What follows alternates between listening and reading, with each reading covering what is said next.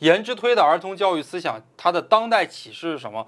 它的当代启示其实就是根据它的这个教育思想提出来的。这道题经常考啊，这道题我们这两年经常考当代启示，比方说考的比较多的蔡元培的考的是最多的，因为我们今天高等教育改革最多的，对吧？然后第二考的多的就是黄炎培啊，或因为我们这些年职业教育非常的火，呃，咱们基本上呢，国家每年只有五成的人，哎，能够上得了什么呀？高中。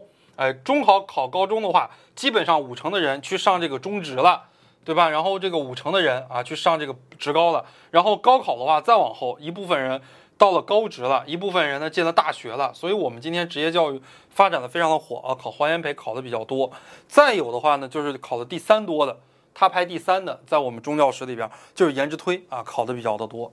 还有就是第四就是兴学，北宋三次兴学。这个考的比较多，它的启示还有呢，就是科举制。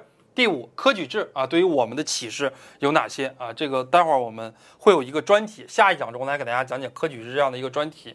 第一点，我们要重视儿童的早期教育；第二点呢，注重儿童的道德教育；第三啊，掌握在跟儿童教育的过程中，掌握情感原则，威严与慈爱相结合这样的一个原则；第四，要重视环境的调。陶冶。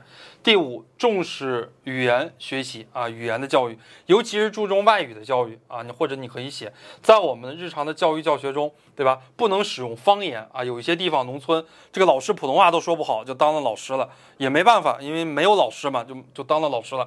老师都是用方言来进行教学，对吧？比方说那个德国，呃，德国有一个铁血宰相叫俾斯麦，对吧？然后那个俾那个字啊，然后在这个呃。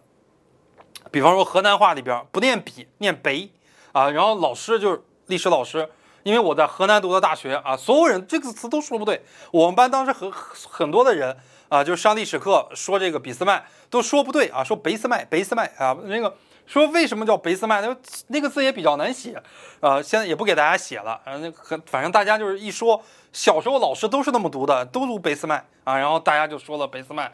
啊，就很多的这个方言，比方说河南话这个方言啊，说什么长是是这个不这个字吧，长吧，长点盐啊。如果这个东西吃的吃面淡了，然后我往进放点盐啊，他不说放一点盐，对吧？他说长一点盐啊，说长一点盐。所以这个这个就是方言啊，你说出去之后，嗯，别人听不懂，但是呢，你长时间老是对学生这么说，他就会形成一个习惯